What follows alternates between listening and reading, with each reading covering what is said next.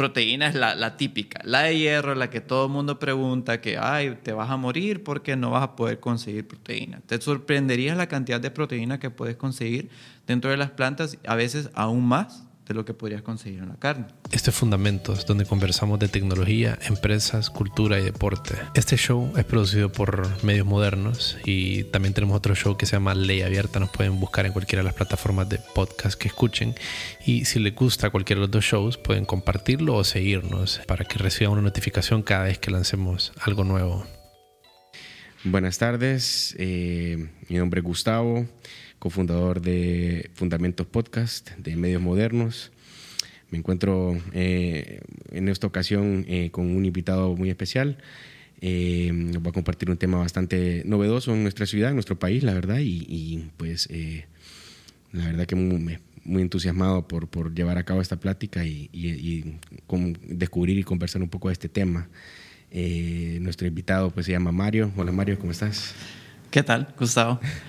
Mario Paz, mucho gusto, muy emocionado de hablar de este tema tan interesante y especial. Eh, y sí, sí, sí, es una palabra para describirme, sí, definitivamente especial es una de esas.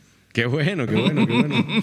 Eh, ¿Habías tenido una oportunidad de, estar en un podcast antes? No, no, no es primera vez que hago podcast. Eh, como te había mencionado, eh, he tenido conversaciones intensas a todas horas del día, pero nunca grabadas, nunca oficialmente en un formato de podcast. Va a ser divertido, la verdad creo que te va a gustar porque, bueno, de hecho nosotros con, con la experiencia que hemos llevado ha sido algo que, que que pues le vemos mucho, mucho valor y, uno se siente muy agradecido porque tiene la oportunidad de compartir experiencias, aprender de historias y precisamente eso es lo que hoy vamos a hacer, vamos a tratar de compartir un tema donde pueda ser algo poderoso y de, mucha información y mucha educación para nuestra, para nuestra audiencia. Hablamos un poco de vos, Mario, contanos un poco. Sí, seguro. Por ahí. seguro. Eh, bueno, eh, un poquito de mi lado profesional eh, primero yo me dedico, yo soy administrador de empresas, eh, también saqué comunicaciones ahí como medias, pero básicamente yo me dedico a capacitación. Soy, soy un gerente de capacitación, me dedico a todo lo que tenga que ver con capacitación de desarrollo, liderazgo, coaching, etc. Eh, lo he hecho por los últimos ya casi 12 años. Eh, dentro de la industria del call center, okay. trabajando con diferentes ciudades, diferentes países, Estados Unidos, Jamaica, Filipinas, India. Ah, ok, muy bien, muy eh, bien. Muchas, muchas diferentes localidades. Multiculturalidad. Súper, sí, y creo que en ese afán ha nacido mucho mi personalidad, creo que mi afinidad a la cultura americana y a la exposición a diferentes culturas en el, país, en, el mundo me han abierto como curiosidades aquí y allá, porque si un elemento de mi, de mi personalidad es definitivamente la curiosidad. Entonces, el, atletismo nunca de, adolescente ni de niño ha sido algo parte de mi vida. Yo he sido súper aversión al, atletismo, al, gimnasio y todo eso porque me considero súper torpe. Entonces, yo nunca hice deportes y si me ponían a hacer deportes, por ejemplo, fútbol, que es el típico, hacía de defensa. Porque yo manejar una pelota no puedo, honestamente. Claro, claro. Eh, pero ya cuando entré a mi post-adolescencia, ya me, entró el interés al gimnasio y todo eso. Y de ahí de acuerdo. entré en una fase de CrossFit, que no voy a entrar en eso, pero dentro del gimnasio donde estaba haciendo CrossFit estaban dando clases de yoga. Y pues me interesó, hice una clase de yoga todos los sábados y empecé todos los sábados a ir. Eso se multiplicó a martes y jueves, y ya era martes, jueves y sábado, y ya se multiplicó al punto que el amigo con que estaba haciendo las clases me dijo, ¿por qué no nos vamos a certificar a India? Como, ah, o sea, estás hablando de India, o sea, no estás hablando de ir a Tegucigalpa o a Copán a sacar algo, estás hablando de ir al otro lado del mundo. Yo nunca he cruzado el charco, ¿verdad? Entonces me dice, no te preocupes, mira, yo ya lo tengo todo planeado, literal casi me saco una hoja de Excel con todo el plan de cuánto va a costar y todo eso. Y estaba en un punto en mi vida donde estaba en eh, iba a transicionar en mi trabajo y me iba a caer un, un pago eh, muy generoso para poder. Muy generoso. Y digo yo, YOLO. Vamos a hacer esto, vámonos para India, 45 días en India, hacemos yoga, practicamos, nos instruimos, nos certificamos 200 horas y todo. Y creo que de ahí nacieron muchas cosas. Antes de ir a ese pueblito donde yo saqué la certificación, es prohibida la venta de carne y prohibida la venta del alcohol. Ajá. Es como que vos te Ok, vayas a Santa. Bárbara y le sumes que no puedes consumir carne ni alcohol. Mm, Porque es un pueblito muy remoto, muy pequeño. Entonces digo yo, para preparar mi cuerpo, no, porque es, el, es muy activa la certificación, para preparar mi cuerpo, digo yo, voy a entrar más o menos a un vegetarianismo para no ir como ir a dar de pico a, a India y que me dé un colapso o se me baje el azúcar ahí en plena, en plena postura, ¿verdad? Wow. Entonces ahí empezó lo del, lo del vegetarianismo. Ya lo había intentado anteriormente, pero nunca con una intención como esta. Y eso Y- se y desarrolló. Y ese, impacto ahí, me imagino, porque, o sea, la verdad que eh, fue, o sea, como que las estrellas se alinearon para todo, pues te cae, el, te cae la oportunidad de, de- en tu trabajo de que pues en tu cambio vas a ganar y, y sale esta oportunidad para cubrir ese viaje, te vas a ese viaje, te vas a un lugar. ¿En qué región de India te fuiste? Al norte, se llama. Rishikesh. Rishikesh. Eso, eh, wow, o sea que, que el país es inmensísimo. Es enorme, Sí, es, una es cosa- enorme. Sí, sí, sí. Me imagino que un pueblo ahí es que. Eh, 100 mil personas, 300 mil personas. con- Bueno, es grande, la ese pueblito sí era bien pequeño. Literal era como ir a Santa Bárbara. Wow, donde no es tan pequeño, pero no es tan grande, pero tal vez 100 mil personas, tal vez mucho. Sí, es que es un pueblito en India, porque te- te- tenés que saber que hay ciudades que son un millón, dos millones, como Tegucigalpa, vaya. Y eso, la verdad que bien interesante. Y, y- y el norte, particularmente ahí, ¿qué, qué lo, digamos, ¿qué es lo que descubriste ahí que te llevó hacia.? Es que ese Rishikesh se le considera la capital del yoga. Ah, ok, Y perfecto. digo, si yo voy a recibir esta certificación, ¿por qué no ir a la Boca del León? Irse directamente a donde nació el yoga, es supuestamente en base a la historia, y recibirlo ahí. Y hay millones de escuelas ahí, exagerando, pero hay muchas, muchas escuelas ahí, entonces decidimos hacer la certificación ahí. Tan pequeño es el pueblo que no pueden entrar camiones ni carros. O sea, tienen puentes colgantes para conectar el pueblo que cruza sobre el Ganges y conecta con la vida real. Entonces, lo único que, que pasa por ahí son los tuk-tuks y las motos. Que para las personas que llevaban como tres maletas, les fue judas porque tuvieron que combinar hasta la escuela con tres maletas encima, como una caminada como de 20, 30 minutos a plenas 9 de la noche.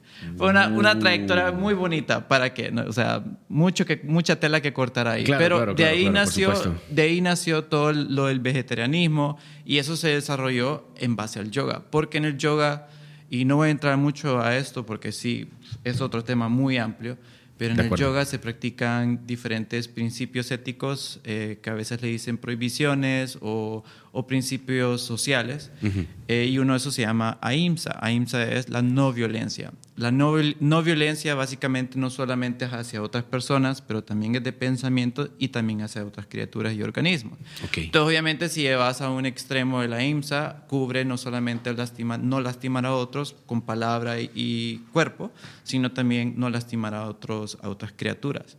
Y de ahí es por eso el, el- la- el estereotipo de que todos los yogis son veganos o son vegetarianos, porque Ya. están practicando Ey, mira, qué, interesante ese dato. La verdad que no, no, no conocía mucho de eso, pero qué, qué cool cómo...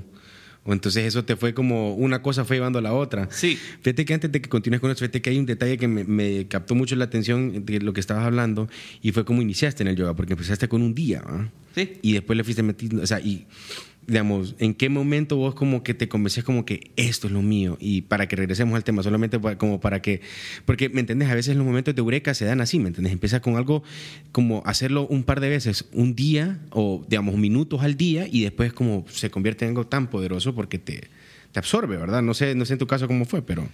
Pues mira, eh, como te estaba mencionando, decía CrossFit. Ajá. Y como sabrás, el CrossFit puede ser muy fuerte contra tu cuerpo. O sea, las rodillas, las articulaciones en Ya, general ya. puede ser muy fuerte. Entonces muchas veces me lastimaba y no podía hacer mucho dentro del ejercicio. Entonces algo complementario que me ayudaba mucho era el yoga. Yoga. Y a medida que lo iba practicando, vi que yo era naturalmente ágil, digamos. No bueno, pero ágil en aprender las posturas, las secuencias y poder practicarlo. Y vi que era algo que era muy gentil en tu cuerpo. No importa qué tan fuerte o intenso lo practicaras, era muy gentil en mi cuerpo. Claro. Y vi que era muy bueno. Entonces, por eso, poco a poco, porque me iba gustando, le, le fui dando pasión. Y como eh, lo que vos miras en Instagram o en redes sociales del yoga solo son posturas. Que posturas aquí, posturas allá, pero el yoga es tan amplio. A medida iba aprendiendo un poquito más imaginar. de lo que el yoga. O sea, son los ocho, ocho brazos de Patanjali que habla sobre la meditación, la respiración, las diferentes prácticas éticas sociales que te mencioné. eh, desde la no violencia hasta la verdad, hasta la disciplina propia, al estudio, todas esas cosas son parte del yoga. Entonces, a medida que iba aprendiendo eso, digo, ¿por qué no seguir ampliando? Pues, y, muy similar a como cuando alguien saca una maestría, saca una carrera, o, así es la certificación. Perfecto, exacto. Y qué, qué buena descripción de cómo, de cómo te te metiste el rollo, porque sí, así, así es pura decisión, pues básicamente, ¿no? Sí. Y la gente piensa, ah, fuiste a sacar una certificación, hiciste yoga seis, seis horas al día. La verdad, no. o sea, la verdad, sí, hice bastante práctica de, posturas, que son como como tres horas, cuatro horas diarias, pero además de eso llevé anatomía, llevé meditación, llevé filosofía de yoga, llevé pranayama, que es técnicas de respiración y desintoxicación del cuerpo, o sea, incluso talleres de ayurveda, que es alimentación. Entonces, eh, fui a la universidad, básicamente. básicamente. ¿Y por cuánto tiempo fue eso? Fue 30 días. 30 días. De lunes a sábado. Wow, pero me imagino que era como, o sea... De las 6 y 15 de la mañana primera práctica hasta las siete y pico de la noche. Fíjate que que hablo con vos hasta como, como que siento como que estabas ahí, como que de pronto como que, ¡eh, sí! es que me imagino que fue algo súper eh, especial esa experiencia, pues. Yo la manera en que lo describo es como si agarraras una muñequita de porcelana y, ups, se me cayó, se quiebra en mil pedazos y te vuelven a armar. Quiero que, poniéndote en contexto, estás al otro lado del mundo en un time zone completamente opuesto a donde están tus familiares, tus amigos, no tenés contacto con ellos, estás, ahí, estás rodeado de gente nueva, en filosofías nuevas, culturas nuevas, o sea, no, estás en un ambiente completamente nuevo, te colocan en medio, te enseñan cosas nuevas sobre vos mismo, estás conectado directamente por 30 días. Es casi como, suena como casi tortura, ¿verdad? Pero te fuerza a ir hacia adentro. Y eso es lo que a todos nos da miedo. No lo aceptamos, pero a todos nos da miedo eso, entrar y, sentir nuestras emociones y todo eso. Entonces ahí fue cuando quebré y tomé decisiones muy críticas en mi vida.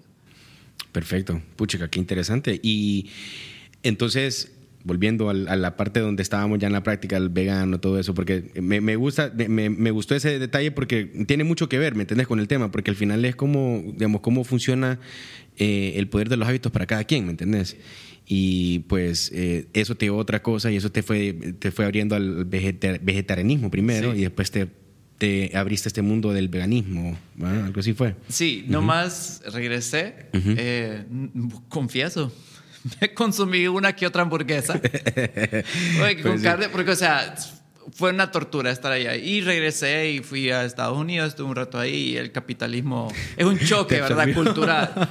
fui a Estados Unidos, estuve ahí un tiempo y después regresé, y, pero sí estaba muy decidido en practicar vegetarianismo. Y pues me incursioné, ya lo había hecho antes, ya estaba familiarizado, tranqui. Llegó este año pasado, o sea, no 2021, sino 2020 y todo bien, todo el mundo haciendo metas para el 2020, planes, todo fabuloso. Pues no, mi ciela, así no va a ser. Pero yo, yo en enero yo no sabía nada de eso, ¿verdad? Entonces digo nadie sabía eso, sí. Pucha, yo en mi cabeza como vegetarianismo siempre decía, nunca voy a ser vegano, porque el queso, el queso, o sea, queso crudo así en, en, una charcutería o sobre las papas, o sea, jamás. Yo nunca me envisioné dejar el queso. Pero digo yo, ¿por qué decir que no puedo? Nunca lo he intentado. Yo siempre he sido, intentarlo por lo menos una vez. Si no te gusta, por lo menos puedes decir con fundamento. Sí, sí, sí. No me gusta. Digo yo, ok, New Year's Resolution, me voy a hacer la resolución de intentar mínimo uno a tres meses ser vegano. Y con fundamento decir, esto no es para mí. Y así intenté. Pues empecé con un mes, el primer mes en enero, mucho aprendizaje, mucho darle vuelta a los productos y leer ingredientes, qué es lo que sí trae, qué es lo que no trae. Y también llevé unas sorpresas de cosas que yo, ¿por qué trae esto pescado? Por decir, darte un ejemplo, la maicena. La marca maicena, la, el almidón, si vos te reto que le des vuelta, mire los ingredientes y lleva pescado la maicena lleva pescado. La maicena lleva pescado. Ok. Eh, un producto que jamás te imaginarías que es un producto Sí, fíjate que sí, sí, la verdad que, sí, eh, bien, bien random, la verdad, pero es cierto, sí, tenés toda la razón. Entonces aprendí muchas cosas, incluso cuando vos pedís como, no sé, verduras empanizadas, decís, ah, no lleva nada, pero se, te olvida el huevo que usan para empanizar la verdura. ya queda, ah, entonces ya no es vegano. Y así voy aprendiendo. Entonces socialmente se me hizo muy difícil, pero iba aprendiendo poco a poco pude llegar hasta marzo Y digo yo, ya, ya estoy flaqueando, ya, ya creo que ya voy a regresar, que no sé qué. Boom, la pandemia. Entonces, obviamente, cuando empezamos la pandemia aquí en Honduras, todo cerró. Todo cerró. No había nada de restaurantes, apenas habían supermercados, todo estaba escaseando, era, era un pánico. Y yo, la verdad, lo vi como una oportunidad en cuanto al veganismo, porque dije yo, bueno, voy a controlar al 100% lo que voy a comer. No hay manera de que yo coma afuera, porque no había ni, ni a domicilio ni nada. O sea, hubo un lapso que, un mes, dos meses tal vez, que ni Que a nada, domicilio podías pedir. Sí, nada. sí, había un, era un encierro total, la verdad que qué día es eso, la verdad. Cuando ahorita que me pongo a pensar, imagínate todo lo que tuvimos que pasar y, y claro, eh, momentos de decisiones bastante fuertes, pues, ¿me entiendes? O sea, Súper, tantas cada uno, personas pues, que ¿no? sufrieron. Y sí. entonces, y seguimos sufriendo, la verdad. Sí. Entonces, ahí fue cuando tomé la decisión de seguir, ya que estoy solo en mi casa, yo vivo solo, entonces estaba solo en mi casa, yo cocino mi comida, estoy al 100%, nadie más depende de mi comida, entonces no estoy haciendo sufrir a nadie más Sí, sí, con mi veganismo. y dije yo, démosle viaje, y seguí, y seguí, y tres meses se convirtieron a hoy en día, ya un año y siete meses que Mira qué bien, veganismo. mo. puchica, qué bien. Sí. Qué bueno que este episodio sea, marca otra referencia para que después cuando nos acordemos, bueno, aquel episodio tenías un año y pico, ¿ah? Sí, Ah, qué ya bien. queda marcado y grabado. Ajá, cabal, cabal, Sí. cabal. Al final también eso es bueno, como registrar durante el viaje, ¿verdad? Que eh, como ir registrando como momentos o cosas que uno como que lo van como que eh, revalidando de que la decisión que uno tomó fue la acertada, ¿va? Porque ahorita que hablo con vos, realmente ese es el reto realmente para, digamos, para, nosotros como sociedad, muchas cosas que todavía tenemos como, como, como, barreras o como miedos a- a enfrentar. Eh, este tipo de historias, ¿me entendés? Creo que también eh, inspiran, inspiran otro tipo de, actitud ante, ante, ante no, ser solo el, tema de, ante no solo ser impulsivo en la decisión de solo irme por irme, ¿me entiendes? Sino que ir con un plan, ¿me entiendes? Y eso eh, creo que es bastante valioso. Y dentro de ese periodo de, tiempo que, has tenido practicando, ¿qué beneficios has encontrado? Digamos, ¿qué cosas has visto que te han ayudado tanto en lo interior como en exterior, como en, en tu contexto, cómo te, te ha ayudado? Bien, antes de que empezara la pandemia, estaba yendo al gimnasio, ya iba todos los días, ya había agarrado como un cancheo, estaba viendo resultados de mi cuerpo, ya estaba de vegetariano.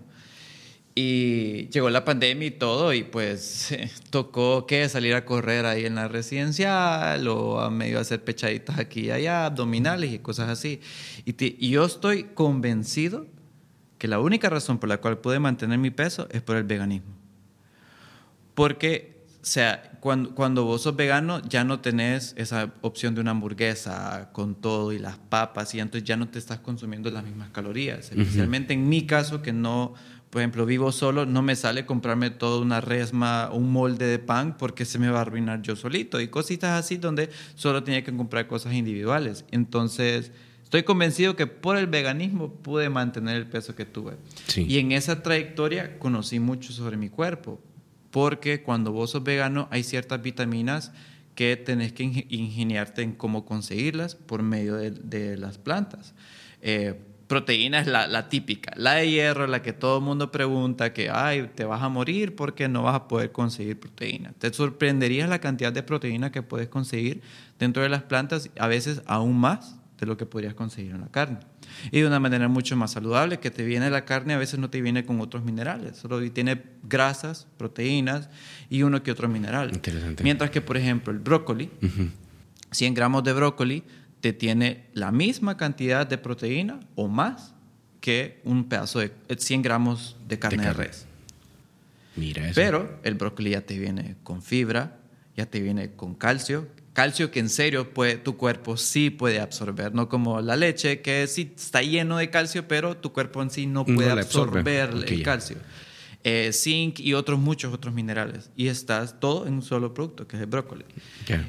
Y entonces iba conociendo también cosas como la proteína en el mundo vegetal lo conseguís bastante en legumbres, garbanzos y cosas así Sí. pero te viene con carbohidratos.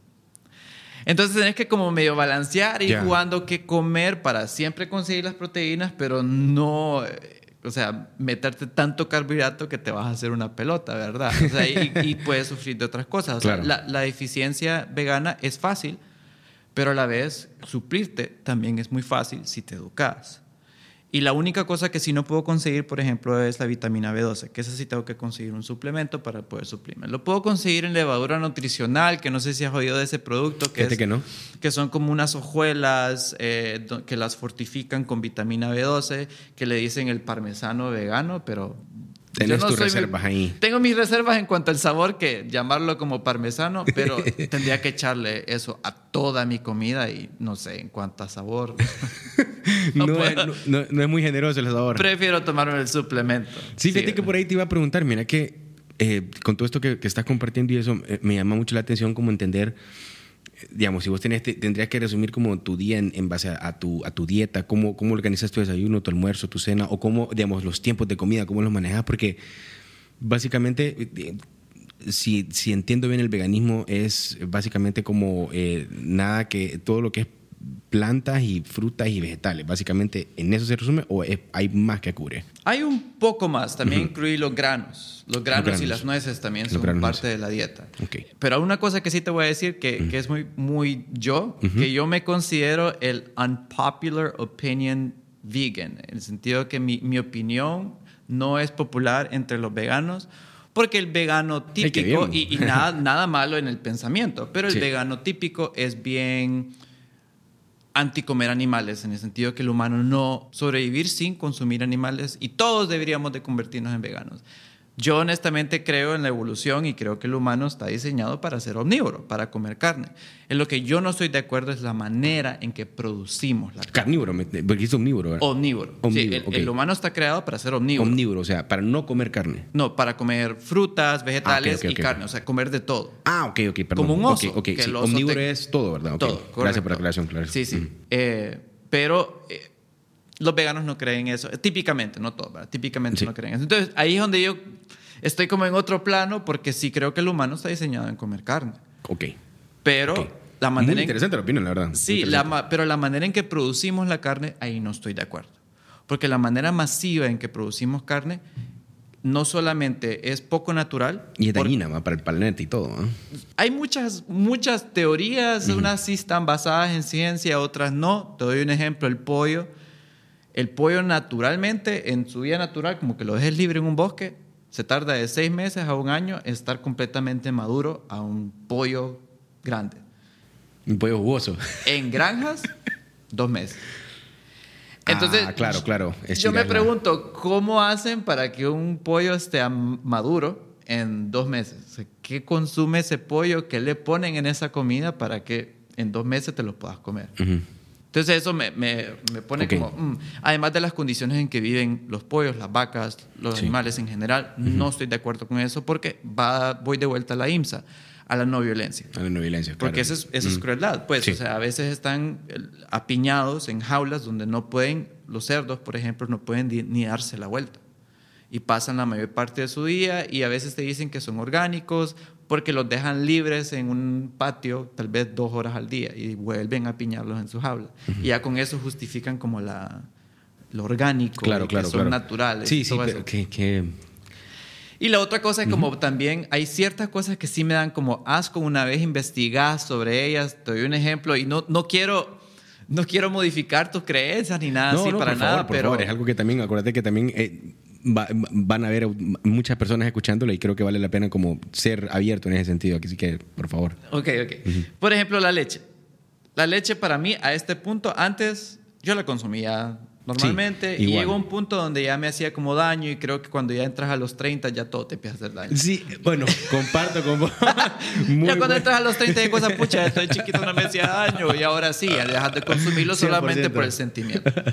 Pero a medida que investigas, quedas, te pones a pensar, la leche la tienen que pasteurizar para que te la puedas consumir. Pasteurizar significa que están básicamente limpiando el producto para que no tenga ningún germen, bacteria, etc. ¿Cuál es la necesidad de hacer eso?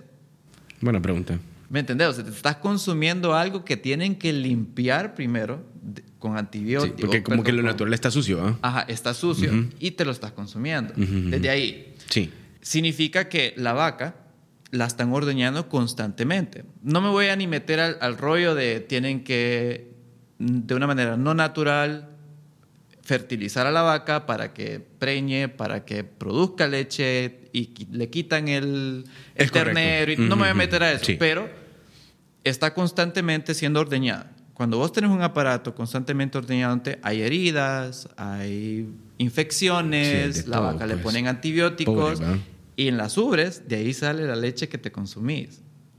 Entonces, eso me da como, como asquito pensando que de una herida que tiene la vaca, ahí mismo sacan la leche y a veces la leche se va con sangre, sí, con pus y otras cosas y queda... ¡ah! Y, obviamente la limpian, la pasteurizan y lo que quieras, pero... Cuando, cuando, cuando resumimos toda la, la, crudeza que hay dentro del proceso, te das cuenta como que, hey, ok, vale la pena, no vale la pena. O, o realmente como que, o, sea, eh, eh, eh, la, la, pregunta, ¿cuál es la necesidad?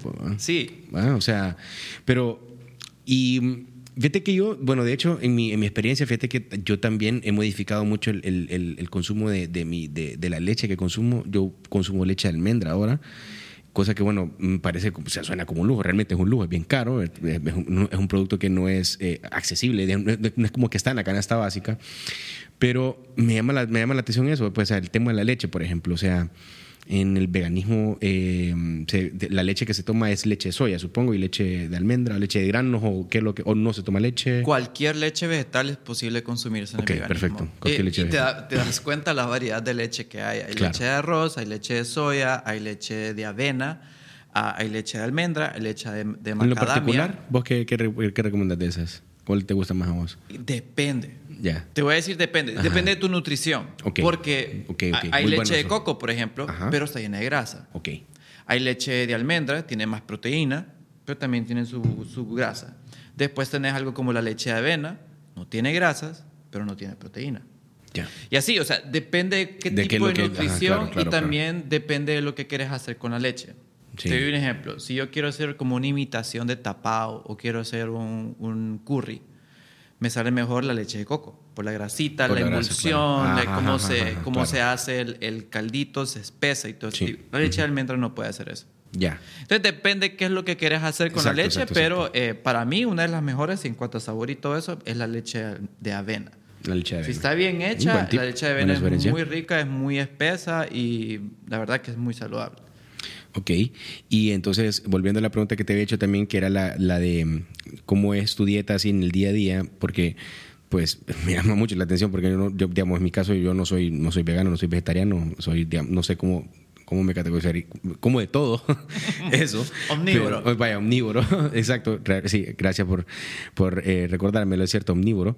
Pero eh, en tu caso, ¿cómo, ¿cómo es tu dieta, digamos, en tu desayuno? ¿Qué desayunas? ¿En tu almuerzo? ¿En tu cena? ¿En tus tiempos? De, ¿En tus entretiempos? Y, y ahí es donde voy otra vez a... No soy el vegano popular, ¿verdad? Pero yo practico mucho ejercicio, ¿verdad? Sí. Eh, voy al gimnasio eh, todas las mañanas, entonces sé que tengo que mantener algún tipo de nivel, no solo de carbohidratos, sino que de proteína. No voy a decir que soy un experto en cuántos macros tengo que consumir al día, pero sí sé que tengo que tener cierto nivel de carbohidrato y cierto nivel de proteína y obviamente las grasas para mantenerme saludable. Entonces, en la mañana, mi desayuno, el mío, ojo, vuelvo y repito, yo no soy nutricionista, médico ni nada, lo que funciona para mí. Y esto es algo que descubrí también en, mientras estaba haciendo la certificación en, eh, de yoga, donde a veces simplemente tenés que escuchar tu cuerpo está el, el, mito de que el desayuno es la comida más importante del día o, o, el, o el, refrán de que tenés que comer, desayunar como rey. Eh, al, almorzar, como príncipe y, cenar como mendigo. Cabal, y yo para mí es casi al revés. Yo, yo almuerzo como rey, o sea, almuerzo que quedo como ballena varada. Vaya. Pero en el, en el desayuno yo me hago un batido de proteína vegana sin leche, con agua. Ah, le pongo, eso sí, le pongo linaza, le pongo chía, le pongo fruta, le pongo avena. Qué bien, qué rico. lo empaco bien. Eso y té verde. Y, con eso, te vas.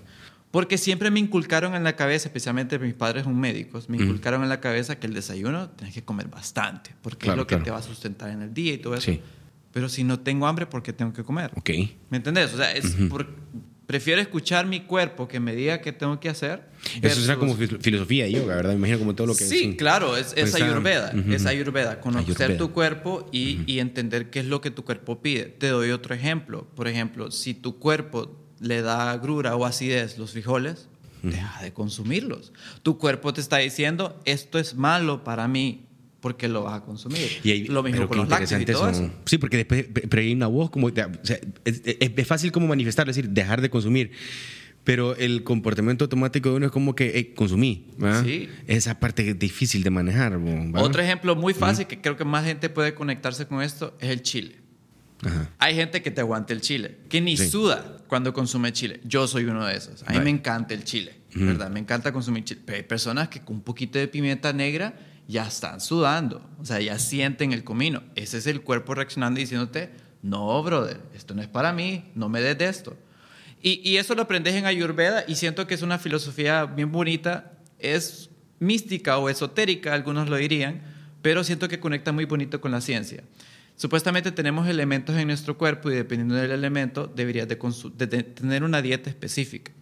Solo te voy a dar mi ejemplo, no voy a entrar mucho a detalles, pero, por ejemplo, mi estructura eh, de cuerpo es eh, el dosha, se le dice en Ayurveda, es kafa, que significa tierra. Que entonces los kafas tienen tendencia a ser perezosos, eh, tienen una contextura más grande, ya sea de altura o de para los lados. entonces tienen tendencia a que si tienen comida enfrente se la hartan. Y así soy yo. O sea, vos me pones papitas fritas, me pones algún churro y comida de tonto. Yo como, como, como, como. Si está enfrente, me lo como. Pero pueden pasar muchas horas sin comer. Y a la vez necesitan comida como picante, con mucho comino, para activar el cuerpo y que tu metabolismo esté activo. Pero hay otros tipos de doshas que son fuego o son agua. Por ejemplo, el fuego no debería de consumir chile porque ya tu cuerpo está activo, ya está un metabolismo rápido. Son esas personas que hablan rápido, que no bajan de peso, que perdón, que no suben de peso, que son bien ágiles y todo. Son esas personas que sudan en, el primer, la primera noción de la pimienta negra, ahí están que no hayan con, con, el pañuelito en la frente y en el cuello. Gran sudada. Que es tu cuerpo diciéndote, brother, ya adentro ya tenés fuego, no, le, no me sigas alimentando. Y ahí es donde nacen las enfermedades donde ya tenés acidez porque consumís mucho de una cosa que tu cuerpo no acepta. Entonces, sumándole al veganismo y sumándole a, esto la ayurveda, trato de balancear mi cuerpo y escuchar mi cuerpo. Entonces, mi desayuno nunca es pesado, a menos que sea una, un evento especial como, no sé, un domingo en, familia, que desayunas en familia o algo así, tal vez sí como. Pero así, día a día, mi licuado de proteína con todo eso que te mencioné. Sí más mi té verde, que, es como lo que me activa, es mi café, ¿verdad? Ajá. ¿Qué es otra ¿Café cosa? no? Que es otra cosa, ¿verdad? Que ya cuando llegas a los 30 ya no puedes consumir café a las 6 de la mañana porque ya te pega acidez. Ey, fíjate que Va a llegar el la día. verdad, yo he tenido la fortuna, mira, he tenido la fortuna de que a mí no me pasa, a mí me encanta tomar café en la mañana, pero me imagino que no es un bueno, fíjate que eso del té, yo he intentado eso del té, me, me cuesta, la verdad, pero es que, me, o sea, por ejemplo, ahorita ando un, ando un gran vaso de café. Sí, yo, yo no, no tengo ninguna enemistad contra el café, a mí me encanta el café, soy de, de esas personas que toman café sin azúcar, sin nada, negro. Claro, claro, igual, igual, igual. Negro como mi alma, sí. Eh, pero me hace daño, me hace con un poquito de acidez si tomo muy temprano. en la tarde sí puedo tomar, pero ya después está que no puedo dormir anoche. Ajá. el cuerpo es complejo, pero sí, tomo té porque también el té tiene propiedades antiinflamatorias. Entonces te ayuda mucho con tu sistema inmunológico y todo eso. Sí, fíjate que ahorita que me acuerdo del té, bueno, fíjate que uno de los motivos, te voy a contar uno de los motivos por el cual yo dejé de tomar té en la mañana, té verde. Yo creo que fue una mala experiencia, creo. Pues mira, la cosa es de que yo, pues, eh, eh, yo tengo, soy TEDx organizer, tengo, he organizado TEDx y eso. Entonces eh, me había ganado una beca y estaba en Canadá, estaba, estaba habían varios varias personas de, que organizan TEDx a nivel global, estaba yo también, entonces eh, el servicio era como que eh, desde, que entras al lugar te sirven bebidas y todo lo que café, que no sé qué. Entonces de pronto se me ocurre la brillante idea de, ah, no, voy a cambiar, voy a probar té ahora en las mañanas, digo. Entonces empecé a tomar té verde y no había problema y todo eso. Pero entonces, en, ya como el tercer, cuarto día que estoy haciendo eso, vengo y tomo un té que yo creo que traía menta, el té, creo que era té verde con menta, algo así. Mira, o sea, tomé el té, me desmayé, brother, me desmayé, o sea, me, pasó algo como que, eh, no sé, como sentí como tan, no sé, fue algo fuerte en el estómago, pum, me, me, me, me, derrumbé, ¿me entendés? Yo creo que esa experiencia fue tan fuerte que yo quedé como que, quedé con esa duda como que, ay, ¿me entiendes? Si lo hago o no lo hago. Y con el café no me ha pasado eso, pues, pero lo comparto porque, o sea, eh, no, es algo que llevo como un, un constante debate en quererlo retomar y, y ahorita que te escucho, pues sí, no, no, lo- lo- volver a probarlo, pues, pero fíjate que tuve experiencia, no sé si, no sé qué me pasó, qué raro. Pero está bien, porque escuchas tu cuerpo, dijiste, esto no es bueno para mí, entonces dejaste de consumirlo, tenés como PTSD. Sí. Con, con el té verde, ya está bien. está que bien. Y cada sí. quien siento que debería, porque o sea, está bien ir a un nutricionista, o sea, son los profesionales, pero a la vez, usualmente un nutricionista te va a decir que mantengas una jornada o un, o un, un diario de lo que consumís Sí. para ver qué es lo que te hace daño y no, especialmente claro. cuando vas a un gastroenterólogo, o sea, él te va a decir qué come para saber qué es lo que te hace daño y no, y Sí. cuándo se siente mal y así, o sea, es lo mismo. Sí. Vas escuchando tu cuerpo. Cabal. Entonces, ese es mi desayuno. Eh, durante el día, o sea, entre comidas, nueces o si tengo churros, yo como churros con tal sean veganos. Me encantan los churros, o sea, mi dame Es buen snacks y eso sí. Los, Sí, sí, sí. Los Root Smarts también para mí son... Ok. uf, Ajá, son los buenísimos. Smart, sí, eso sí, es cierto. Los que son como, así como papitas fritas, así como verdes, amarillas. esas, Sí, buenísimo, o, buenísimo. o los de sí. malanga o los de to- yuca, todo eso. A mí me encanta la malanga, fíjate. Es uno de los snacks así. Es, lo que es esta y malanga, delicioso. las yuquitas con sal para mí son... Sí, me echas veneno. ¿Me puedes decir, lleva veneno? Ah, ok, gracias. Crunch. o sea, me la como igual. Después, en el almuerzo, el almuerzo sí es donde yo le pongo todo el esfuerzo. Le, le- le- le dejo caer con todo el peso y sí como bastante. ¿Qué como? Desde garbanzos, lentejas, brócoli, hongos. Y, y yo soy súper creativo en el, en el- Como la mezcla, ¿no? En la cocina donde yo sé que usualmente el típico vegano para nutrirse bien y todo tiende a planificar sus comidas. Yo en vez de planificar, lo que me gusta es concentrarme en la compra de la comida. Aseguro que tenga lo que necesite como ingredientes donde yo puedo abrir mi refri y ponerme como loco, pero sin gastar comida. Eso sí, soy súper en contra de botar comida, entonces miro que medio se va arruinando una vegetal, ya lo subo y veo que ese- esa va a ser mi siguiente comida, quiera o no, porque me- no voy a dejar que esa comida se arruine. Ok. Eso sí soy, soy eh, muy, muy... Como muy metido de como UCD en ese. Sí, súper. Odio cuando se me arruina la comida, porque siempre pienso en otras personas o el privilegio de tener comida, ¿verdad? Es correcto. Si parte de la filosofía pues, que, que practicas, porque está Sí. bien interconectada pues, a, tu- a una decisión. Pues. Absolutamente.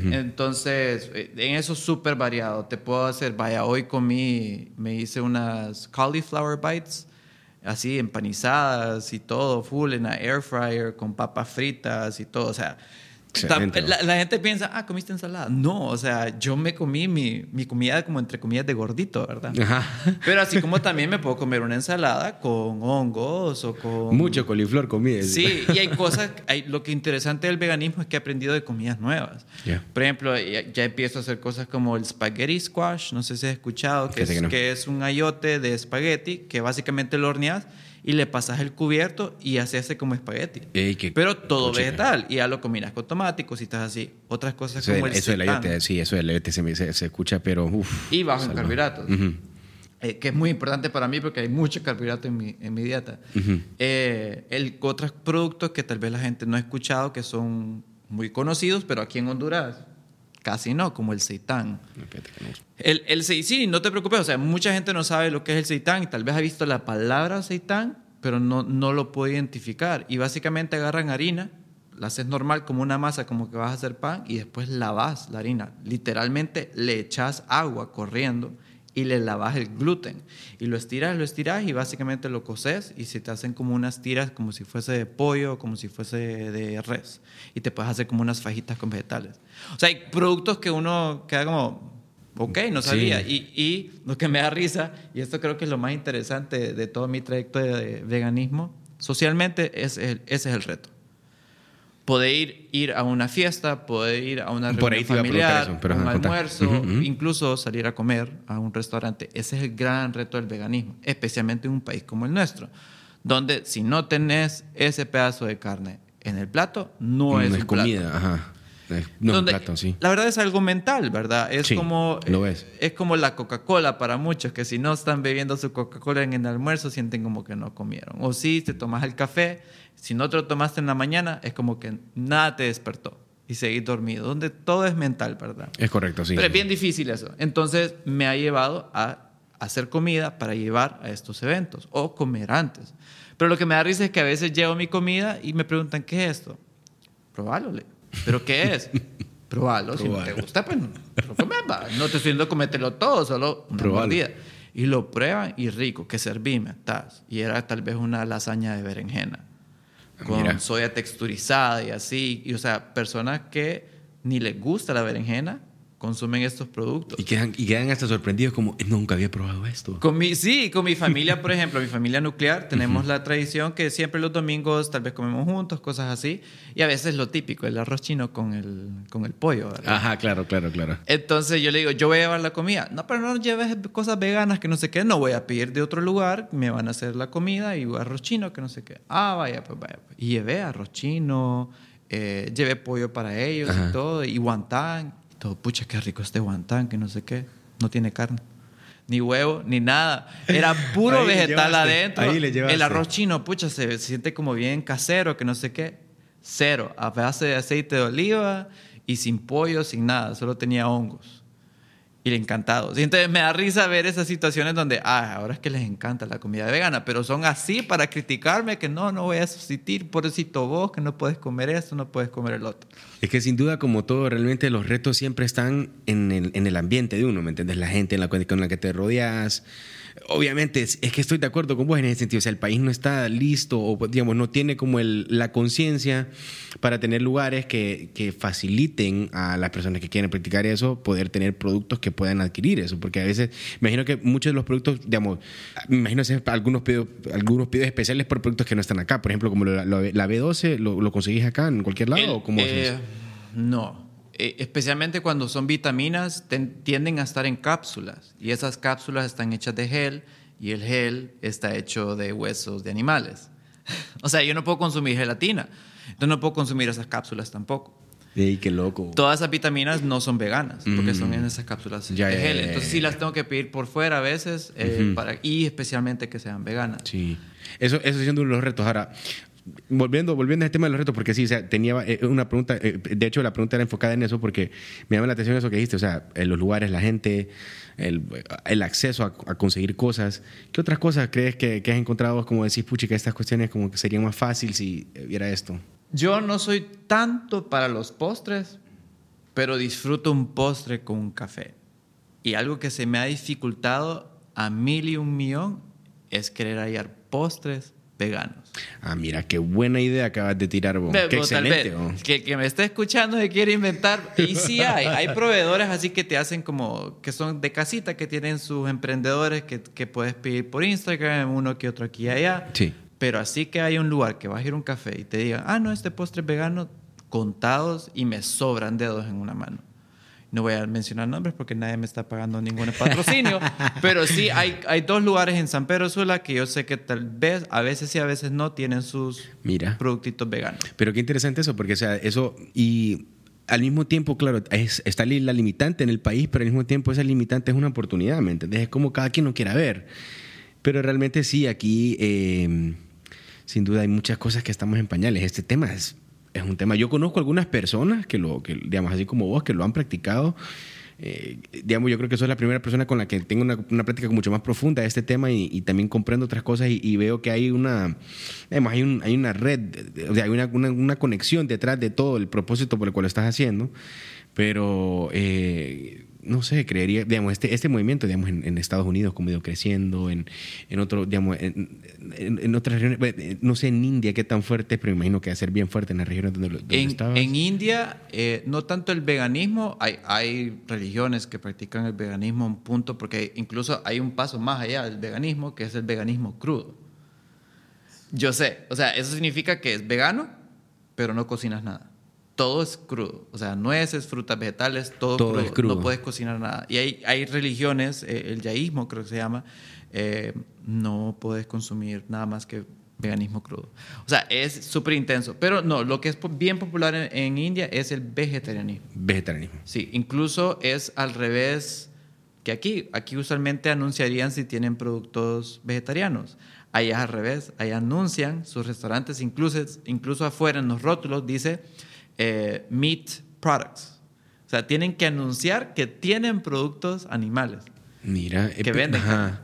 Porque ellos tienen como una filosofía con los animales, ¿verdad? Sí, es parte del hinduismo donde ellos celebran y, e idolatran a la vaca, especialmente la vaca, porque eh, la creencia es que dentro de la vaca, como hace muchos años la vaca producía, como ahora, produce leche y eso eh, da mucho producto, alimentó al- a la civilización antigua, entonces se creía que dentro de la ubre de la vaca estaban todos los dioses, que ahí nacía el mundo, nacía- ahí se creaba todo. Mm, mira, entonces por eso idolatraban, mucho- idolatran todavía a las vacas, al Ok. punto que tienen santuarios y todo en- Sí, sí, sí, sí. dentro de las Sí. ciudades. Es prohibido matar a una vaca. Es Se hace- prohibido, ¿no? Es prohibido. Se hace tráfico por no atropellar a una vaca. Qué, qué chopa, ¿no?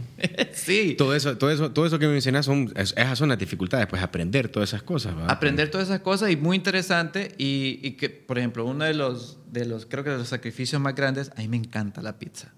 Si hay una de las comidas Bueno, no, que, mira, que- mira, que me hacían súper feliz y que era todos los fines de semana, siempre buscaba y experimentar con diferentes Sí. tipos, era la pizza. ¿Y ¿Cuál es uno de los ingredientes eh, eh, principales de la pizza? El queso. Uy, sí, entonces qué sufrimiento. Aquí no hay pizzas veganas. No hay. O sea, y cuando me ofrecen una pizza vegana, es una pizza que es literal la masa, la salsa y le echan como ajo encima y albahaca. Y yo, Y es- ah, ya. Gracias por el intento. Es como que, oh, ok. Ok, o sea, sí, nadie que- se, se atreve a hacer un- una imitación de Qué- queso. qué- qué loco, Para, ajá, para- porque puedes. Sí, puedes hacerlo claro. a base de papa y, y incluso puedes usar como unos eh, para hacer emulsión de la papa y todo eso para que parezca. Pues fíjate que casual. Mira, mira, fíjate que eh, oh, nuestro país tiene una tendencia a veces de, de agarrar algunas modas o algunas cosas como que son permanentes, ¿me entendés? Fíjate que un producto de esos inclusive hasta puede ser muy bueno que, Sí. que, que se lance en el mercado, porque creo que el consumidor nacional, si en cierto tiene como una, ya como algo como bien, como un, un- como un parámetro como bien conocido, sí hay consumidores que están abiertos a muchas cosas diferentes y es un nicho que, así como, ¿me entiendes? Como, eh, como desarrollar veganismo. Hay, hay comunidades que pueden eh, realmente consumir estos productos, desarrollar estos productos. Yo te iba aprovechando ese tema de la pizza, bueno, nosotros tu- tuvimos un, un episodio que hablaba de eso, eh, un gran amigo mío, le mando un saludo así, aprovechando, pero, pero es, que sí, un- imagínate, hasta en esta conversación hablamos de ese producto, o sea, porque el, el comentario de, de mi amigo era precisamente eso, él decía, mira, la pizza eh, a todo mundo le encanta, viejo. Sí. A todo mundo le encanta y, y- y sea como sea, ¿me entendés? Imagínate ahorita como me, lo- me- lo mencionás porque, o sea, a- no, no, no- no lo imaginaba. Pues imagínate, para, para hacer una pizza de ese tipo, ocupas un tipo de queso para poderlo real- realmente como comer como vegano. Pues eso, te imaginas el reto, qué cosa. Sí, es, y, y- y siento que otro, otro como eh, algo que tiene mucha gente, o una creencia que tienen las personas del veganismo es que es caro. Y, y siento que eso depende bastante de... eh, Siento que es lo mismo como cualquier omnívoro, como en tu caso, como vos decís, vos te puedes tomar tus lujos. ¿Dónde compras tu carne? La compras en el Dandy, en el mercado Dandy, y te compras tus libras bien baratas, o te vas a Meat Store y te compras tus, tus Tu libritas entraña, caritas, ajá, ¿verdad? Tu exacto. entraña y todo eso. O sea, depende de los gustos que te quieres dar. O sea, te compras tu queso seco eh, allá en el Dandy o te compras tu Gouda y tu No parmesano en, en- con, en su líquido y todo. O sea, ¿qué estás comprando? Lo mismo con el veganismo. O sea, si quieres tu queso eh, vegano y todo eso, te quieres echar tus lujos, sí te paga, los, paga el pisto, ¿verdad? Pero si quieres cosas más accesibles, hay una... O sea, la cantidad de vegetales que tenemos disponibles aquí en Honduras y las cosas que Es puedes una hacer gran con ventaja, eso. Exacto. Sí. Somos, un, somos un país tropical, entonces hay una variedad Mira de qué buenísimo frutas, está eso. Sí, sí, sí. de frutas y vegetales que puedes producir aquí. Te doy un ejemplo que algo que producimos aquí y no consumimos es ocra. Ocra. La ocra nosotros la cultivamos aquí en Honduras. ¿Cuándo fue la última vez que comiste ocra? ¿Sabes qué es ocra? ¿Tu país lo produce? No lo consumimos. Fíjate que no no, es no sé, tal vez es, es como un garbanzo o qué es. No, es, es como una vaina. A mí no me gusta, no soy, no soy particular del ocra, pero es, es una vaina, como una vaina, como tipo habichuela, pero más, más gordita y eso es. Otra cosa es la cúrcuma. Ah, la cúrcuma, sí, sí, la cúrcuma. sí. La cúrcuma nosotros la producimos, pero no es parte de nuestro plato típico. En lo absoluto. ¿Dónde has visto que tu plato es amarillo? Por la cúrcuma. Muy rara vez Pucha, ves sí, sí. ves Sí, sí, cosas que son amarillas. Entonces, hay una variedad de cosas que nosotros aquí no consumimos y son propias de Honduras que se, se producen, y, pero Y no, no, se hay, consumen no, hay, no hay personajes que como que le den relevancia a eso. ¿no? Pucha, que bastante cosas.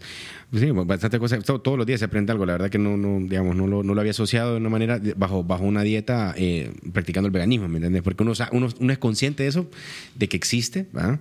Pero eh, como interiorizarlo como parte de una dieta, eh, eso me parece un reto cultural bastante fuerte en, en nuestra sociedad, por, por como lo que hab- hablamos anteriormente. Hay parámetros bien definidos sobre nuestra dieta, ¿me entiendes? Entonces, eh, que. mm, Pues la verdad que, o sea, Y y fíjate que no vamos a negar, no vamos a negar lo, lo terrible que es la situación del COVID, de la pandemia que estamos sucediendo. Pero claro, ha tenido sus momentos y tenés que buscarlos, ¿verdad? Y cavar. Pero hay momentos positivos, ¿verdad? Sí. Y, y siento que uno de los, de los cambios o una de las conciencias más grandes que ha habido es al medio ambiente. Especialmente porque el COVID nació con el rumor que todavía no se ha comprobado el 100% que nació de un murciélago, nació desde un, un lugar en China donde hay mucho, mucha, mucho animal enjaulado, donde venden animales para comida. ¿Verdad? Entonces, como nació de eso, ha creado mucha conciencia de, ¿debería estar comiendo carne? ¿Será que le bajo mi consumo de carne? Y estadísticamente, el último año hicieron un estudio y es cierto. bajó 12% Es- es cierto, el consumo de carne en Estados Unidos. ¿Estás consciente de ese número? eh, eh, 12% monstruoso. en un es año. Es cierto, es cierto, es cierto. es cierto. Entonces imagínate el consumo de leche también ha bajado Sí. exageradísimo y ese tipo de cosas uno se alegra como vegano, ¿verdad? No, por mí no es porque, ay, todo el mundo va a dejar de comer carne, sino porque van a haber más opciones y obviamente, como sabrás, entre más demanda hay, más oferta hay y la oferta se hace más barata. ¿verdad? Correcto. Ahorita porque la demanda es baja, La no hay mucha oferta y la Sí. oferta es cara. Correcto. Entonces, a medida hay más opciones veganas, se vuelve más barato. Entonces, como, eh, haciendo como full circle, hablaste sobre la leche de almendra. Como no es tanta la demanda, sigue siendo como Bien cara, la eh, exacto, Pero a sí. medida, antes la, la leche de almendra te costaba ciento y pico de Es lempiras. cierto, es verdad. Ahora, Y cuesta, ahora son como y- 80. ajá, Puedes exacto, hallar cajas a 70, 80 Exacto, lempiras. sí, sí, sí, sí. sí. O sea, porque ahora cuánta gente no veis que, que siempre piden su capuchino con leche de almendra. Ajá, o sea, sí. ¿cuántas personas no veis ahora? Sí. Antes, almendra, te quedan viendo de, de pie a cabeza. Como, Sí, animal raro, Sí. como oh, ah, exacto. ah, ya. Entonces, son cosas que me alegran mucho, ¿verdad? Que hay gente que ahora se está informando mucho más de lo que está consumiendo y hay trends muy bonitos que se hacen como el Meatless Monday, que le dedican un día a la semana donde no consumen nada de producto animal, que incluso eso puede ser un reto para muchas personas. Eh, y se van informando más de cómo pueden reemplazar ciertas, ciertas, com- ciertos productos animales con vegetales. De acuerdo, de acuerdo. Oíme, y bueno, ya que, ya que hablaste, bueno, usted, eh, te, iba, te iba a consultar respecto al, al- a la actividad física en, en combinación con la dieta. Eso, eh, ¿cómo, cómo has sentido? ¿Eso, eh, digamos, afecta, no afecta? ¿O qué tipo de... ¿Cómo controlas el, el- el- los...? Porque terminas de hacer ejercicio como una... tu, tu cuerpo está como llorando por carbohidratos y cosas y eh, yo soy como un... O sea, me encanta hacer ejercicio, pero así como me encanta hacer ejercicio, soy obsesivo también con las cosas que... Con la comida, ¿me entiendes? Como que tal vez duplico, triplico a veces porciones porque... Sí, ¿me entiendes? Me como como animal, ¿va? Pero eh, en este caso, digamos, para vos manejar este balance, como, digamos, que... eh, digamos, no es, como, no, es, no es tanto saber cómo, sino eh, qué cosas o qué sugerencias son buenas seguir para tener un balance en esto. Mira, eh, primero que todo, ve a un profesional. Él te va a decir cuántos macros, dependiendo de tu peso, tu altura y todo eso, deberías de consumir. Primer paso, ¿verdad? Entender eso y que te instruya un poquito más en cuanto a tus comidas, cuáles son los gramos de X, Y, Z que tiene tu comida. ¿verdad? En mi caso en particular, yo no ando buscando hacerme grande de músculos ni nada. Simplemente mi vida de atletismo es una vida para mantenerme saludable, mantenerme móvil, poder, poder sentirme bien a la edad que yo tenga. Correcto. Eh, entonces yo no me preocupo tanto de, de llegar a esa, a esa meta de, de proteína. Sí sé que tengo que consumir más de lo normal y por eso tomo mi proteína vegana, pero no me ando preocupando de meterme aquel montón de comida. Claro, claro, claro, Pero claro. yo sigo a este man en Instagram, eh, Vegan Fitness, no sé qué, y él de vez en cuando sube un day in the life y de lo que él consume, todo lo que consume en un día. Una cantidad de comida. So, come- Sí. El brother come cinco veces al día y... Son porciones- Yo miro los platos cómo están balanceados entre cosas de poco carbohidrato, con carbohidrato, con proteína, y es una cantidad que el brother come, pero eso sí, el hermano está hinchado, o sea, rayado, hinchado. Sí, entonces grande. tiene que hacer una... Tiene que, Wow. además de sus suplementos, ¿verdad? Además de sus, eh, ya ni sé qué suplementos consumen ahora, pero la verdad proteína y esos como quemagrasas y creatina y otras cosas más que consume él. Entonces yo creo, depende, ¿verdad? O sea, depende de cuál es tu objetivo, si sos corredor, si sos fisiculturista, si sos lo que, lo que querrás. Sí, pero siento que las posibilidades son infinitas con el veganismo. Vos puedes modular tu dieta dependiendo de eso. En mi caso, como te decía, yo desayuno súper liviano, yo consumo bastante en el almuerzo y en mi cena lo que me sobró del almuerzo, porque no lo gasto y no me gusta guardar la comida y que me, la- me olvido de ella y se me arruina. Me mejor me la consumo en la noche, yo no Mi- tengo problema con eso. O la, no sé cómo decirlo en español, you repurpose it. Por ejemplo, si hago como lentejas, por ejemplo, hago como un curry de lentejas y me sobra, hago tacos en la noche. Ajá, ajá, le das Y otra... Ajá, otro... Ajá, exacto, exacto, exacto. le doy como otro bueno. propósito a la comida. exacto, O si me hago una soya texturizada como un Reconfiguras chili el- la- el- y me hice unos nachos en, la, en el almuerzo, entonces ya en la noche me hago como unos taquitos con ese mismo Qué chili. buenas ideas, pues, la verdad. oh, Qué excelente. La verdad que me, me llega mucho eh, todo el, toda la información que hemos como eh, destilado en esta conversación porque, como te repito, o sea, son temas que no, no todo el tiempo tenemos como la, la fortuna de, de, conversarlos, de compartirlos, de tratarlos de una manera como, como lo hemos tratado en este momento porque eh, pues hemos pues cubierto de todo tipo de, experiencias, de, de, de momentos, de información, de tips, de comida, de vegetales, de hábitos. Eh, creo que la verdad que la, la- historia tuya sobre tu viaje me, me- me- me- parece muy, muy interesante porque pues eh, la humanidad sí es, ¿me entiendes? O sea, la- es, tomar decisiones, ¿me entiendes? Y, y- hay decisiones que te cambian de una forma, eh, digamos, en, este, en tu caso, como te está cambiando a vos. A mí, en mi caso, también he tenido mis experiencias y también me han llevado a- a realizaciones que me tienen, por ejemplo, haciendo este podcast, ¿verdad? Pero eh, precisamente hacemos eh, eh, este tipo de conversaciones por, por eso, pues, ¿verdad? Para pues, manifestarle a la audiencia, pues, ¿verdad? Que hay gente, hay personas que que tienen un interés, ¿verdad?, de profundizar, de especializarse y todo eso, pues, ¿me entendés? Y, y me alegra mucho que, que, que, que te hayas, eh, nos hayas dado el espacio y el tiempo para, para compartir esto, María, de verdad. Y, y sumándole lo que vos decís, siento que mucho, mucho de esto, lo, mucho lo que detiene a las personas no es, eh, es ese fenómeno del impostor, no voy a poder, no tengo las habilidades, y sea lo que sea, sea veganismo, sea liderazgo, sea lo que sea. Sí, Eh, es miedo. es miedo. Eh, es puro miedo de decir qué van a pensar los demás. Y siento que especialmente en la sociedad latinoamericana siempre está esos, esos ojos que te hacía tu mamá, cuando te pelaba los ojos, cuando si estabas llorando o haciendo mucho relajo. Uno no, lo, no, no, no analiza esas cosas, pero eso te inculca el hecho de tengo que estar pendiente qué es lo que hacen los demás y cómo me están viendo, porque yo tengo que ser perfecto. Entonces, cuando querés intentar algo nuevo, en este ejemplo, el veganismo, no lo haces porque me van a rebanar o me van a hacer bromas, me van a se van a burlar de mí y voy a ser, voy a ser objeto de burla. Lo mismo si querés estudiar algo en específico que no es lo común, no es tu Claro. administración, tu mercadotecnia, que nada en contra de esas carreras, pero tal vez hay personas que se quieren incursionar algo más distinto como diseño de moda o, o, no sé, políticas sociales y cosas así que, ay, vas a ser político. Y, y ya, ya empiezan con esa mentalidad y empiezan a cohibirse y ya no hacen ese cambio que quieren Sí. hacer. Fíjate que ahorita que, ahorita que hablando de eso, o sea, como, no sé, como, es, que- es, como el, el, el flow de la conversación, pensando en, en esas cosas, o sea, es que realmente, o sea, vaya, vaya ponerle, eh, uno tiene una profesión, y esa profesión uno la cumple por, por, por, digamos, por objetivos que quizás no son realmente de uno.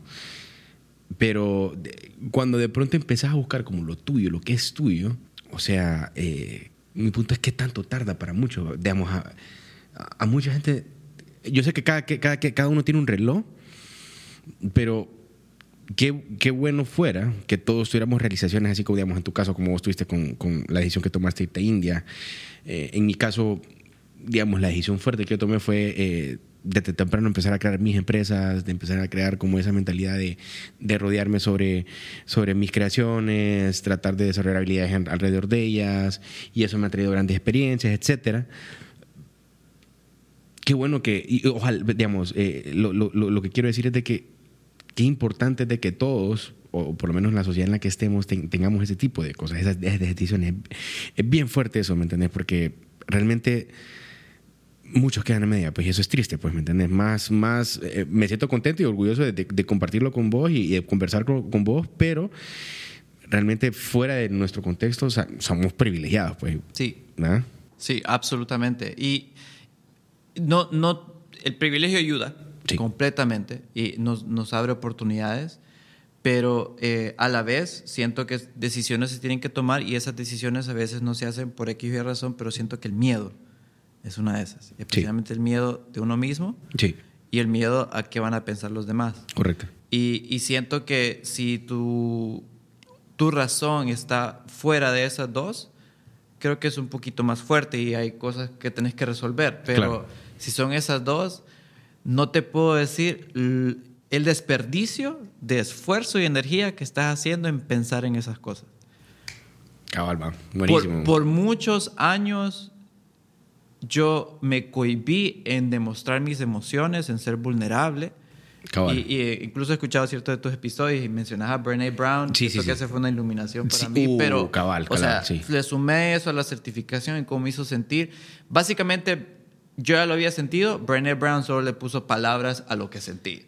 ¿Verdad? O sea, eso es lo que me gustó de Brené Brown. de ella, Qué exagerado. O sea, yo sé que hay personas que tienen revelación con Brené Brown y empiezan a tomar acciones. Yo ya había tomado acciones y Brené Brown solo le puso nombre a todo lo que Ajá, exacto, exacto. Le, le, dio forma a eso. Exacto. Hey, me siento identificado como fuck. I'm, here. Sí. Ah, qué bien, qué bien. Entonces, eh, en eso mismo, creo que por eso me sentí con la apertura de tomar algo como el veganismo y tomarlo en serio, porque ya no me sentía con, con ese cohibido de de mostrarme a mí mismo que yo puedo lograr algo y nada es más bonito cuando ves los frutos de una decisión que tomas. Totalmente, totalmente. Y yo he visto los frutos dentro de mi cuerpo, dentro incluso de mi mente. Eh, siento que también incluso el veganismo me ha ayudado a poder conllevar toda esta situación de la pandemia, porque trabajar desde casa, estar solo desde casa, no salir, no vivir con nadie más, eh, eso y mis perritas son lo que me... ayudaba a sobrevivir. Y las plantas, llegué al punto que casi le hablo a mis plantas, ¿verdad? Eh, entonces siento que todo, todo junto, pudiendo soltar ese miedo, te aventaja cosas nuevas y te sentís muy agradecido de haberlo hecho. 100%. Lo malo es que no todos tenemos la paciencia. Ahí va. Ya entrando como al cierre de la conversación, me gustaría eh, agradecerte, Mario, por, por, por tu tiempo, el espacio. La verdad que sé que podemos hablar de este tema por un montón de tiempo, es algo que te apasiona. Generalmente las pasiones así son, nos toma eh, como esa, como eso de lo mejor de nosotros, como para seguir siempre alimentando la curiosidad, aprendiendo. Y em, la verdad que la plática pues me sirvió mucho para, para muchas cosas que, que tengo, debo de aprender yo a interiorizar, o por lo menos tratar de empezar a, a, tomar esos hábitos un poco como con la misma decisión, ¿verdad? Para, para ir viendo tal vez esos cambios y, tener otra, otra manifestación sobre, sobre lo, que vos nos compartiste hoy. Espero también que este, este episodio sea, como te repito, la referencia para, para cuando en tu, en el, tengas 10, 11 años, ahí lo tenés para que te acordes. pero, pero no, nada, la verdad que me gustaría que te, si tienes algo más que, con que te gustaría cerrar o algo que te gustaría compartir, ¿verdad? O algo por agradecer, pues eh, te doy este espacio para que vayas pues te rent off. Algo, algo que aprendí en yoga y creo que me ha ayudado bastante también a, a aventarme a cosas nuevas, es que nada es perfecto. Nada, absolutamente nada, nada, nada es perfecto. Y creo que nos, nos metemos tanto a pedo con eso del perfeccionismo que eh, nos detiene. y eso es parte del síndrome del, impostor, nos detiene a intentar cosas nuevas. Entonces, algo que aprendí con el veganismo es que mi veganismo no es perfecto. O sea, yo tal vez al, hoy por hoy, tal vez estoy consumiendo cositas que no estoy informado que es tienen producto animal. Y poco a poco, ¿verdad? Y el veganismo no solamente sobre la comida, sino también los productos que usas, tu billetera, tu, tu ropa, eh, los productos de maquillaje, de higiene, vienen de un animal. Hay, un, hay crueldad animal en esos productos. Entonces, poco a poco es como me doy cuenta, como mi perfume es como se lo pusieron a un conejo. No sé si viste lo del comercial del, del conejo animado que lastiman y todo. Te lo voy a mandar muy bueno. Ajá. Pero de Ralph, creo que se llama. Y me, puso- me pongo a pensar como, pucha, mi perfume lo usan en un conejo y experimentan en él. Entonces, son todas partes del veganismo. Entonces me doy cuenta que no es perfecto. Y así como la meditación no es perfecta, que si me muevo no pasa nada. Con tal volvás a tu propósito, volvás a tu sí, intención y regreses al camino. Te lo dicen en las dietas. Ay, que pecaste con una hamburguesa. Es una comida. Ya llevas tres meses haciéndolo. Por una comida no significa que vas a botar toda tu dieta. O sea, no regresas a tu dieta y ya. No pasa nada. Veganismo. Me comí algo que tenía leche. Ni modo. Me doy cuenta. Conciencia. Y regreso a mi propósito, a mi intención. Mira, ese momento, mira, ese, ese momento es tan clave en el ciclo, creo que, yo creo que de todo el mundo, ¿me entendés? Cuando vos estás como constante en algo, pum, parás solo una vez, desastre. Sí. Y eso, eh, de, de la meditación me ha enseñado eso a mí también, precisamente eso, como que está bien, no pasa nada. No te mates por eso. Pero eh, mira, esa conciencia, qué difícil. O sea, digamos, a uno mismo le cuesta, no digamos, ¿me entendés? A, a todo lo que nos rodean, por todos los problemas, por todos los colaterales que puede tener la persona, etcétera. Pero, o sea, eh, súper clave eso, ¿me entendés? Eh, saber, saber tener esa conciencia para, hey, te caíste, volvete a levantar, seguí. Sí. Entonces, en, en cuanto al, a todo el punto del veganismo, la gente lo ve como algo súper extremo y perfecto. No lo es. Y si hay personas que, que les da curiosidad, éntrenle a la curiosidad. No significa de, de- de lleno cortar todos tus productos animales. O sea, yo sé que eso es muy difícil, pero tal vez tu cena una vez a la semana no tiene producto animal o una, una- un día a la semana. O tal vez sos, pasás de, de ser omnívoro a solo comer pescado como tu producto animal. ¿Me entendés? Así poco a poco vas cambiando cositas. O incluso, no nos volvamos locos. Desde, si miras en el menú, estás en el restaurante, que hay una opción que no tiene producto animal, probala. No lo estás haciendo vos, tal vez no tenés creatividad en la, en la cocina, ¿verdad? Pero probás de alguien más. Y eso ya es, es un cambio. Y intentás y, y aperturás tu mente a otras cosas. Que eso es lo bonito de, de entrar a ese tipo de iniciativas donde vas educándote Sí. en tu vida, en las cosas mundanas que haces en el día, que es como almorzar o desayunar o cenar, te estás educando. Y qué cosa tan bonita, ¿verdad? Y no solo te educas de los productos que consumís, sino también te educas, te educas en tu cuerpo. ¿Qué, qué es? ¿Qué más que tu templo, verdad? Que te vas a estar mucho tiempo. Mucho Sí, tiempo. hay que espero. quererlo y protegerlo, ¿ah? Sí. Es- Sí. Ese sería mi mensaje. No, Errar buenísimo. es bonito. Sí, sí, sí, no, pues Mario, de verdad, nuevamente a- agradezco eh, el espacio y bueno, esto ha sido un nuevo episodio de Fundamentos. Eh, gracias a todos por siempre estar apoyándonos y esperamos seguir creando contenido alternativo que le guste a ustedes escuchar y aprender de. Así que saludos, éxitos.